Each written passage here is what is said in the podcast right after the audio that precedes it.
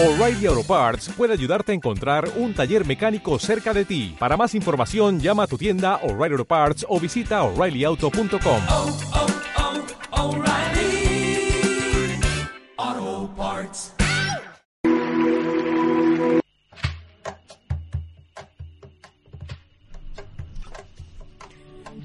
Muy buenas tardes nuevamente para quienes se integran a nuestra sintonía. Les recordamos que este es el programa Diálogos Evangélicos. Estamos transmitiendo por el 107.7 FM de Radio Voz de la Mujer en el Gran Concepción. Les habla Rodrigo, Rodrigo, Rodrigo Castillo y quiero saludar en esta tarde de día lunes a mi compañero de labores aquí en el panel, Gamaliel Silva. ¿Cómo estás, Gamaliel? Bien, bien, Rodrigo, acá súper contento, súper animado de estar nuevamente junto a todos nuestros vecinos y vecinas del Cerro La Pólvora. Eh, como bien tú presentabas en el bloque anterior, eh, es momento de que podamos conversar y hacer memoria eh, con respecto a una, a una fecha bastante importante en lo que es el movimiento social, en lo que es eh, sobre todo la brutalidad policial con la que muchas veces las autoridades actúan a la hora de reprimir las protestas. Sí, así es, Gamaliel. Justamente estábamos comentando eso en razón de la fecha en la que está acercándose ya, hoy día 22, prontamente se acerca el día 25 de agosto, en que se conmemora, como decíamos en la presentación del programa hace unos minutos atrás, eh, cinco años de la muerte de- del joven estudiante de 16 años, estudiante secundario Manuel Gutiérrez, eh, en una protesta que en ese entonces había sido convocada, recordemos en el contexto que se estaba viviendo en eso, en, es- en eso, en esos días, la movilización estudiantil del año 2011 por educación gratuita, final lucro, etcétera. Y eh, en ese contexto ese día se había convocado a una marcha por parte de la CUT y eh, es, en la noche se estaban realizando manifestaciones en el sector de la comuna de Macul donde vivía Manuel. En ese entonces eh, se realizan estos eh, enfrentamientos con carabineros que culminan en que este joven que se encontraba en ese minuto no participando de las protestas, sino que simplemente como transeúnte eh, en su población, en una pasarela que se encontraba en el sector, eh, es alcanzado finalmente por una bala de carabineros y resulta muerto durante la madrugada del día siguiente. Eh, la reacción en un minuto, y, yo la recuerdo bastante bien eh, a nivel de las noticias en, en- en- el momento, eh, fue que el gobierno intentó desligar completamente responsabilidades, el gobierno de José Piñera con un Ministerio del Interior que en, ese entonces estaba a cargo de Rodrigo Ginspeter, Eh, en realidad el gobierno de Sebastián Piñera. Perdón, Sebastián Piñera, sí, felizmente no ha tenido el gobierno el otro, el otro Piñera, el gobierno de Sebastián Piñera, perdón, y eh, intentan desligar completamente la responsabilidad de las autoridades y de, los de los funcionarios policiales respecto a la muerte de este joven. No, acá es bastante, eh, bastante cierto lo que tú dices, porque si analizamos los reportes de prensa en, que se pudieron escuchar en, ese, en esa época, nos habla de, de un total desligue de las responsabilidades. De hecho, finalmente cuando ya se vieron presionados por las eh, evidencias es que el gobierno decide eh, echar mano atrás y, y empezar a hacer eh, los sumarios correspondientes. Mira, yo acá había preparado un audio, no sé qué opinas, que lo escuchemos. Sí, adelante.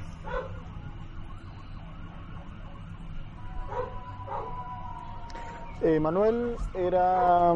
bueno, un joven de 16 años al momento de su muerte, joven cristiano. Creo que eso era como lo más importante en su vida,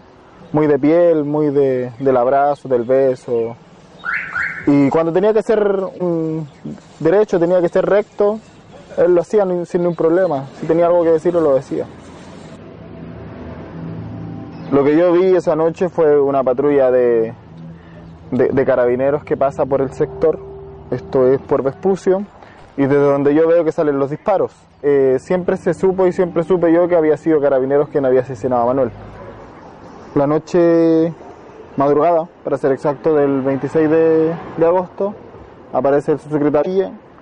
para conocer lo, lo que había ocurrido esa noche y entre los acontecimientos que él relata están eh, la muerte de, de Manuel, pero eh, él lo desliga de la acción de carabineros y da a conocer que esto ocurrió bajo el contexto de una de un enfrentamiento entre pandillas rivales. Bueno, luego de eso se comienzan con los peritajes y, y se descubre que sí había sido un carabinero, el sargento Miguel Mellura. Y en noviembre del año 2011, a solicitud de la familia, se forma el comité. Eh, en ese momento, como quedó Villacura en libertad, Lo que pasa también a nivel mediático es que el caso pasa como al olvido. Y la justicia, eh, como tal, hasta el día de hoy nunca ha llegado. Villagura eh, arriesga una pena de no mayor a tres años y un día, de pena remitida por la muerte de Manuel. No hay cárcel efectiva y, y sigue trabajando en, en Carabineros y la impunidad, la injusticia se ha mantenido hasta el día de hoy. Mira, nosotros eh, básicamente el comité ha tenido tres grandes objetivos. Primero, que haya memoria. Segundo lugar, que no haya impunidad, asumiendo que las condiciones del principio fueron adversas en términos judiciales al estar en justicia militar. Y el tercer objetivo, coherente con lo anterior, fin a la justicia militar, es decir, que se derogue totalmente el código actual de justicia militar, que se redacte otro totalmente acotado a delitos de guerra y que todas las labores de las policías en control del orden público sean materia de justicia civil. Y a nuestro juicio, la justicia militar no da las debidas garantías de independencia e imparcialidad que debería dar cualquier tribunal a la hora de juzgar delitos tan graves como eso. Y, en ese sentido hay una deuda pendiente en, eh, del Estado chileno en hacer esa reforma y asegurar que se excluya de la justicia militar cualquier violación de derechos humanos, especialmente cuando las víctimas son civiles. Y que en definitiva puede implicar impunidad respecto de eh, violaciones de derechos humanos que puedan ser cometidas por, como decía, militares o carabineros. Eh, yo sé lo que se siente perder un hermano, mi madre sabe lo que se siente perder un hijo. Y no hay dolor más grande. Nosotros no queremos que esto vuelva a ocurrir. Por eso luchamos por el fin de la justicia militar, por eso luchamos para que no haya más impunidad, por eso luchamos por estas situaciones, porque sabemos que, que habiendo estas, estas instancias de justicia militar, eh, hay impunidad y las personas estas que sufran estas situaciones van a sufrir lo mismo que nosotros independientemente de las circunstancias, y nosotros no queremos que esto ocurra, no queremos otro Manuel Gutiérrez.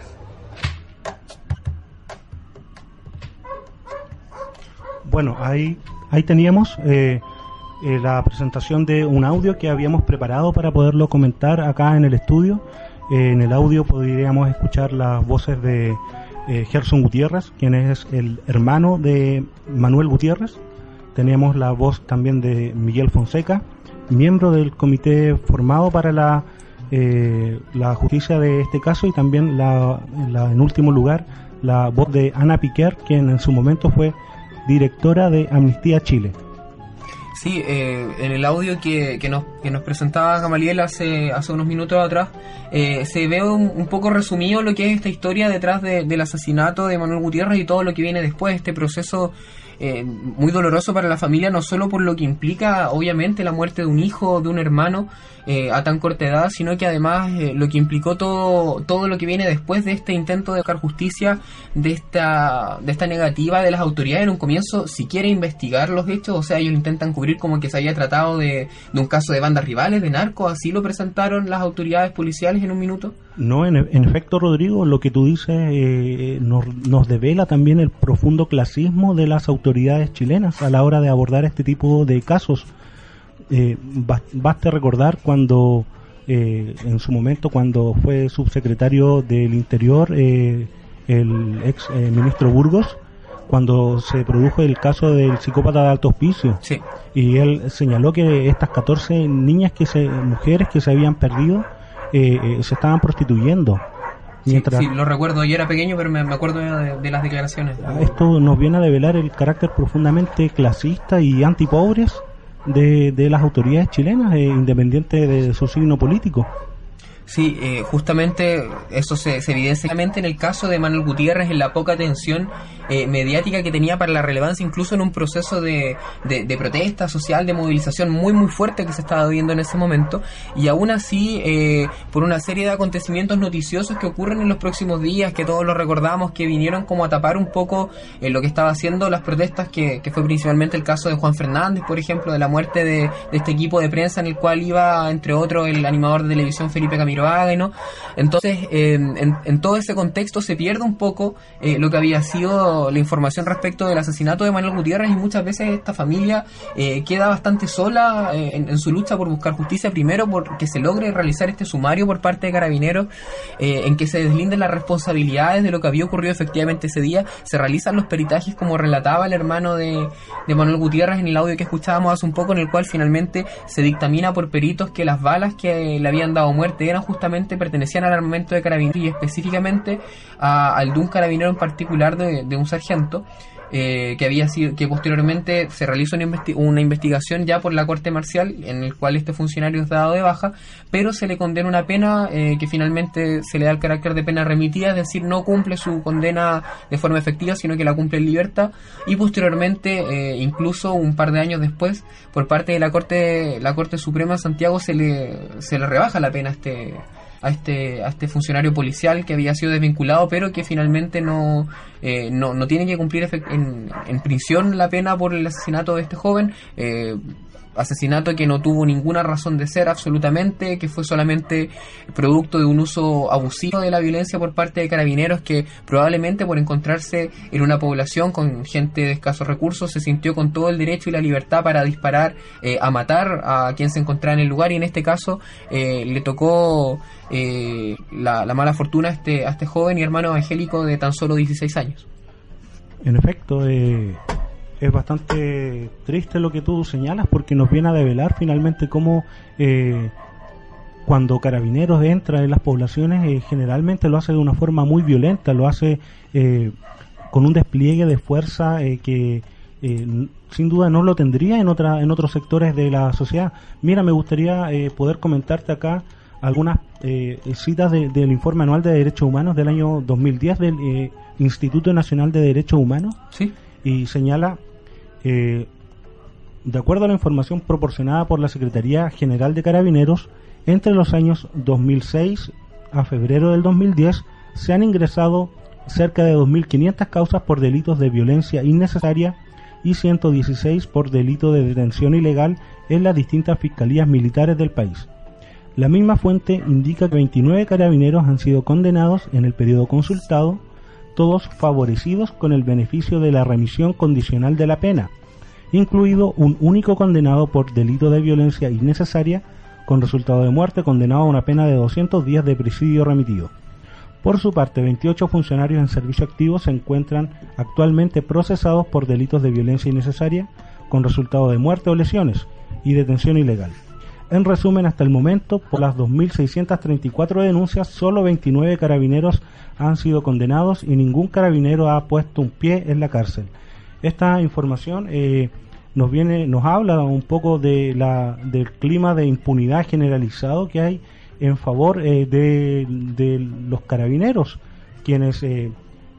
prácticamente se ven avalados por las autoridades a la hora de, de, de hacer estos operativos eh, con un innecesario despliegue de violencia en contra de la posición eh, más eh, eh, en contra de la clase trabajadora de este país. Sí, eh, justamente y eso nos remite a otro tema que también se tocaba en el audio y que es parte también de la campaña que la familia de Manuel Gutiérrez ha emprendido en conjunto con otras organizaciones relacionadas al, al área de derechos humanos, en este caso se mencionaba por ejemplo Amnistía Internacional entre otras,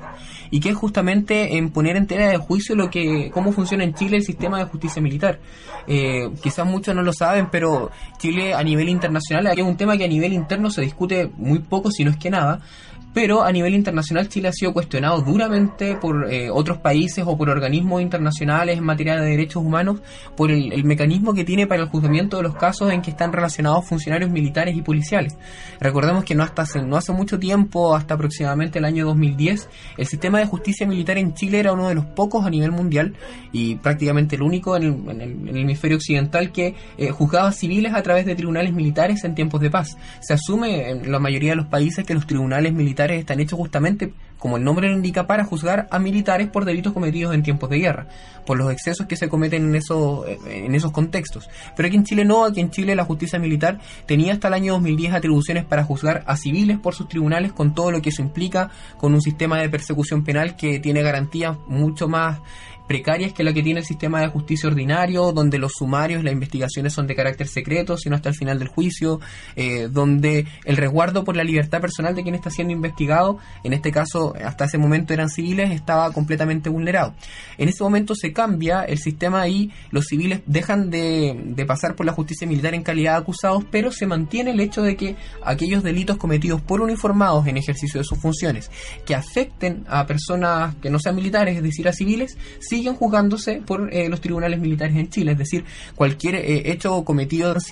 eh, por un militar o un carabinero en Chile eh, en ejercicio de sus funciones en contra de un ciudadano común y corriente es juzgado por esos tribunales. ¿Y eso qué implica? Que es juzgado por un superior de su propia institución eh, con una investigación de carácter secreto, eh, sin las mínimas garantías de un proceso, de un debido proceso, un proceso justo, en que se pueda conocer a nivel público cuáles son los resultados a los que se está llegando de la investigación, el- la valoración de las pruebas que existen, etcétera. Y eso ha rondado justamente en los datos que nos menciona Gamaliel, que son datos que nos hablan de que de, tal- de todas las denuncias que se interponen en contra de eh, funcionarios policiales en el ejercicio de sus funciones por un ejercicio arbitrario y abusivo de sus funciones, finalmente los que son eh, condenados de manera efectiva son muy pocos y los que cumplen de manera efectiva las penas son ninguno, prácticamente ninguno, siendo que esto se condice, no se condice, por cierto, con eh, diferentes resultados de la violencia policial, de los cuales el caso de nuestro hermano Manuel Gutiérrez es un ejemplo, pero hay muchos otros también en las últimas décadas, recordemos el caso de eh, el pueblo mapuche que ha vivido esta situación de muy cerca,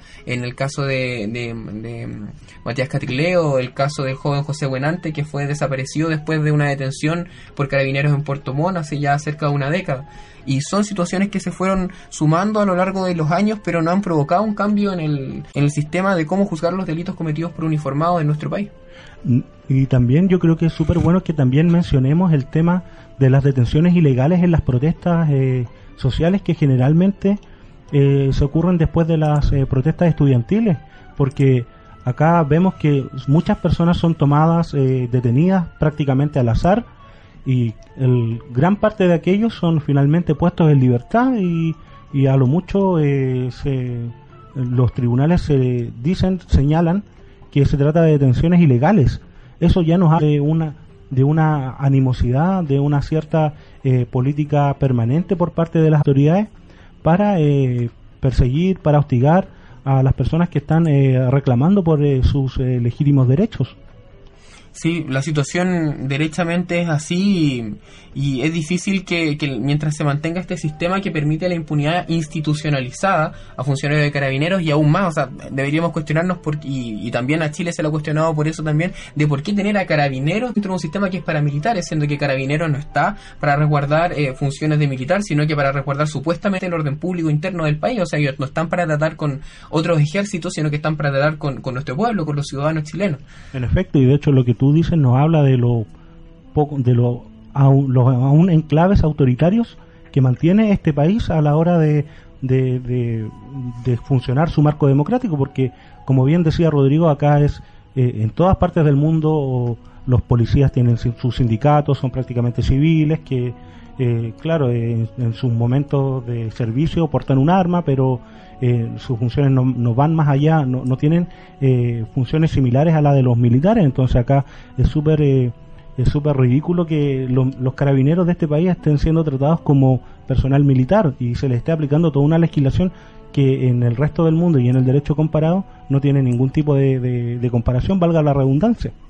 Por supuesto. Me gustaría comentar también eh, otro aspecto que, que me parece relevante recordar de, de este joven de Manuel Gutiérrez y también es lo primero que se menciona en el audio de su hermano de, de cómo definiría a Manuel. Y lo primero que él decía justamente es que era un joven cristiano. O sea, una de, la, de, la, de las ocupaciones mayores de, de su vida de este joven a su corta edad era participar activamente en actividades de, de su iglesia. eh, Una iglesia evangélica pentecostal. justamente a la que iba acompañado de su abuela, la que tenía, la que es no vidente, tenía problemas de visión. Y eh, me gustaría también que, que diéramos esta reflexión, eh, ¿cuántos jóvenes cristianos también? O sea, eh, estamos hablando de un joven cristiano de clase trabajadora eh, que pertenecía a una iglesia pentecostal, que podría perfectamente haber sido el hermano de cualquiera de nosotros, o, o hermano, ya sea hermano de familia o hermano de iglesia. eh, y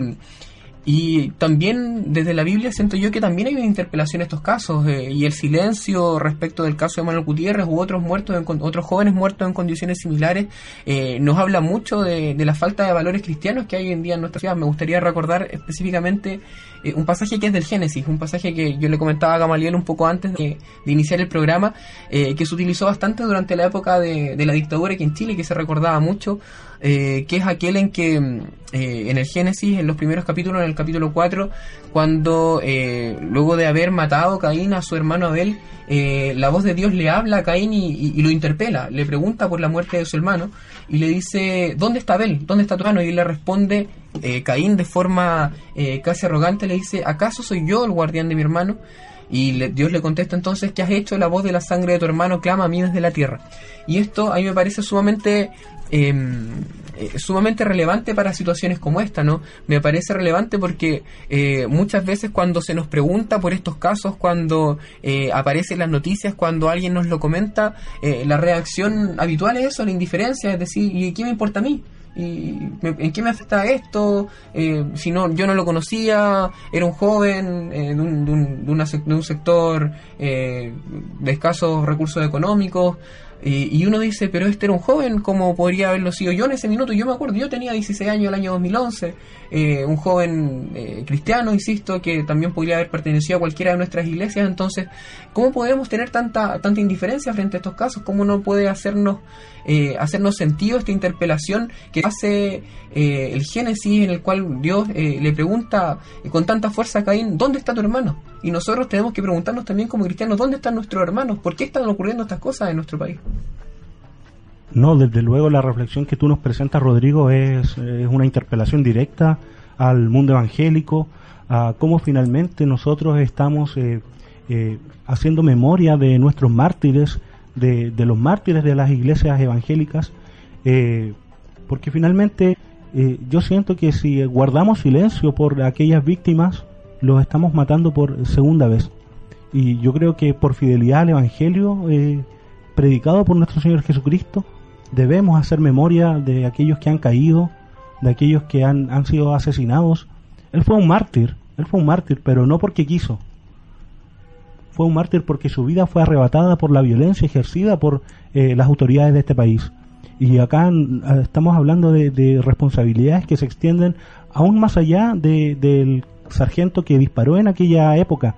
más allá de, la unidad policial que encubrió estos delitos, que trataba de encubrir esta, este accionar. Estamos hablando de las autoridades a nivel político, en su momento eh, el subsecretario Villa, eh, el ministro Hinspeter, el presidente Piñera. eh, tenemos que interpelarlos a ellos. porque ¿Por qué ah, hubo silencio? ¿Por qué hubo esta, esta intención por eh, deformar la verdad, por, por tratar de, de sacar la verdad de, de la discusión pública? Esto claramente correspondía a una, a una política sistemática y, que nos recuerda finalmente aquellos episodios más oscuros de la dictadura de este país en donde eh, las autoridades eh, encubrían con silencio, negaban la información a los, los deudos de las personas que estaban siendo fallecidas.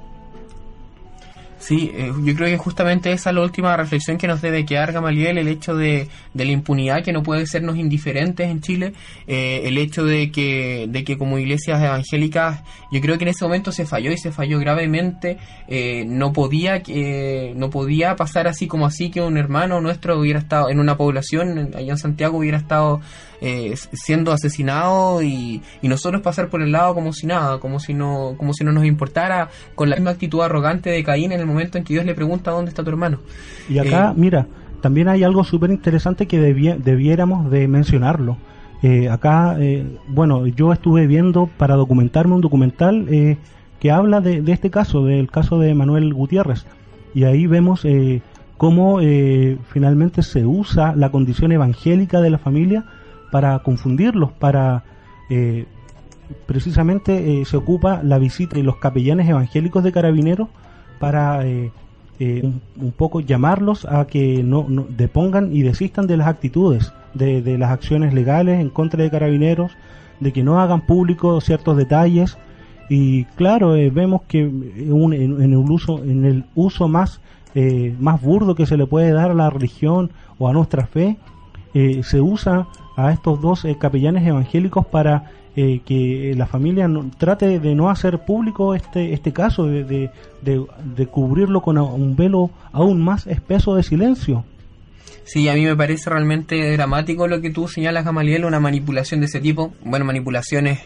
eh, a nuestra fe y especialmente a la fe evangélica vemos todos los días, sobre todo por los sectores eh, política y económicamente más poderosos de este país y es una situación bastante trágica. Eh, y se vuelve aún peor en este caso de que se intenta manipular o se intentó en su minuto manipular una familia a través de su fe eh, cristiana eh, para desistir de una lucha que era eh, que, y que sigue siendo absolutamente justa, que es por la justicia para su hijo y su hermano Manuel Gutiérrez.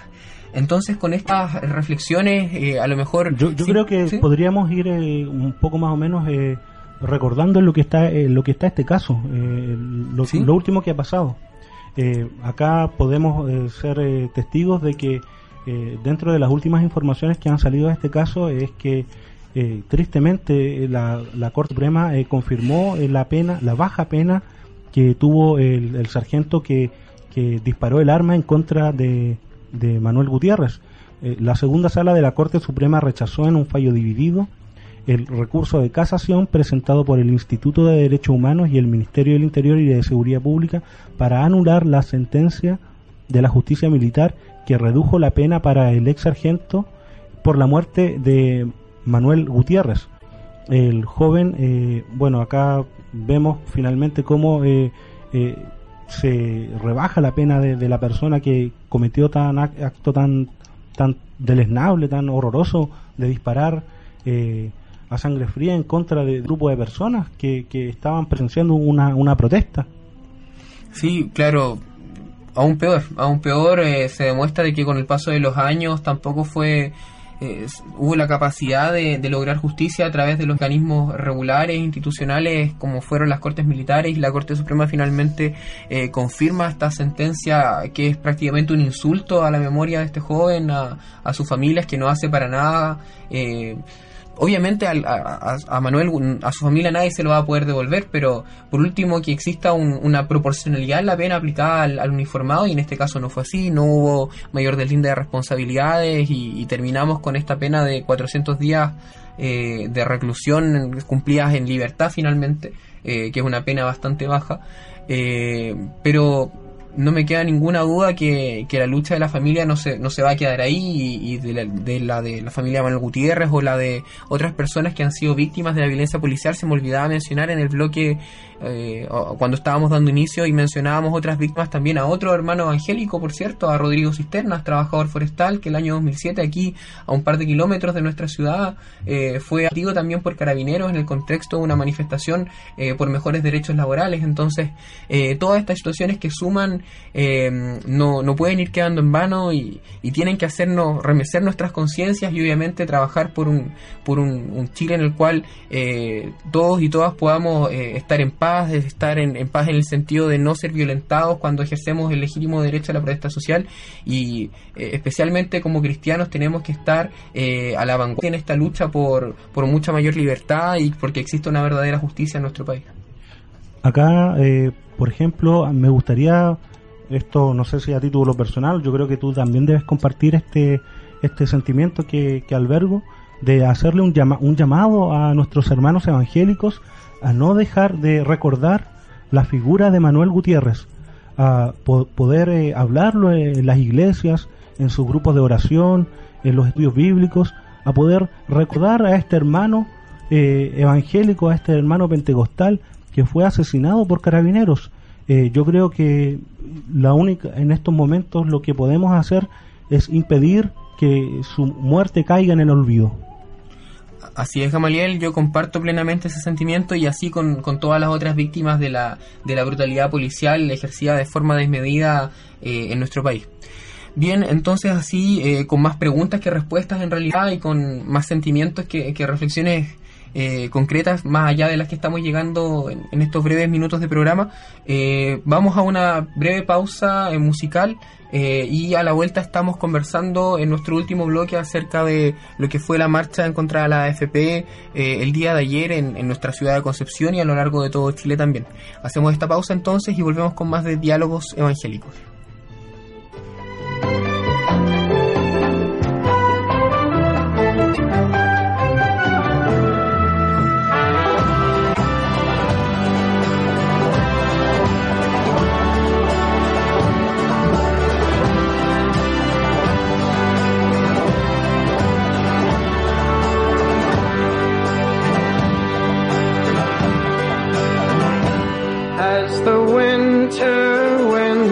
Enter London with lonely hearts. Oh, the warmth in your eyes swept me into your arms. Was it love or fear of the cold that led us through the night? For every kiss, your beauty trumped my doubt. And my hand told my heart, let love grow. But my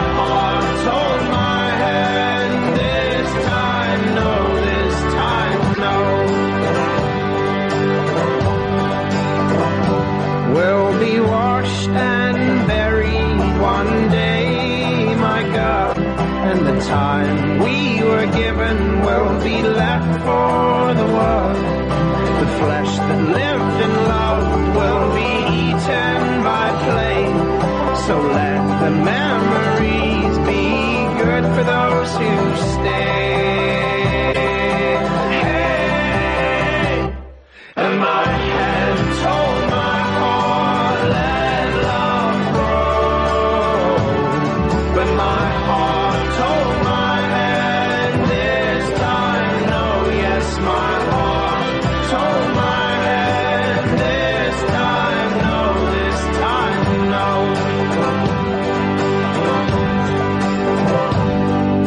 Shame that sent me off from the God that I once loved was the same that sent me into your arms.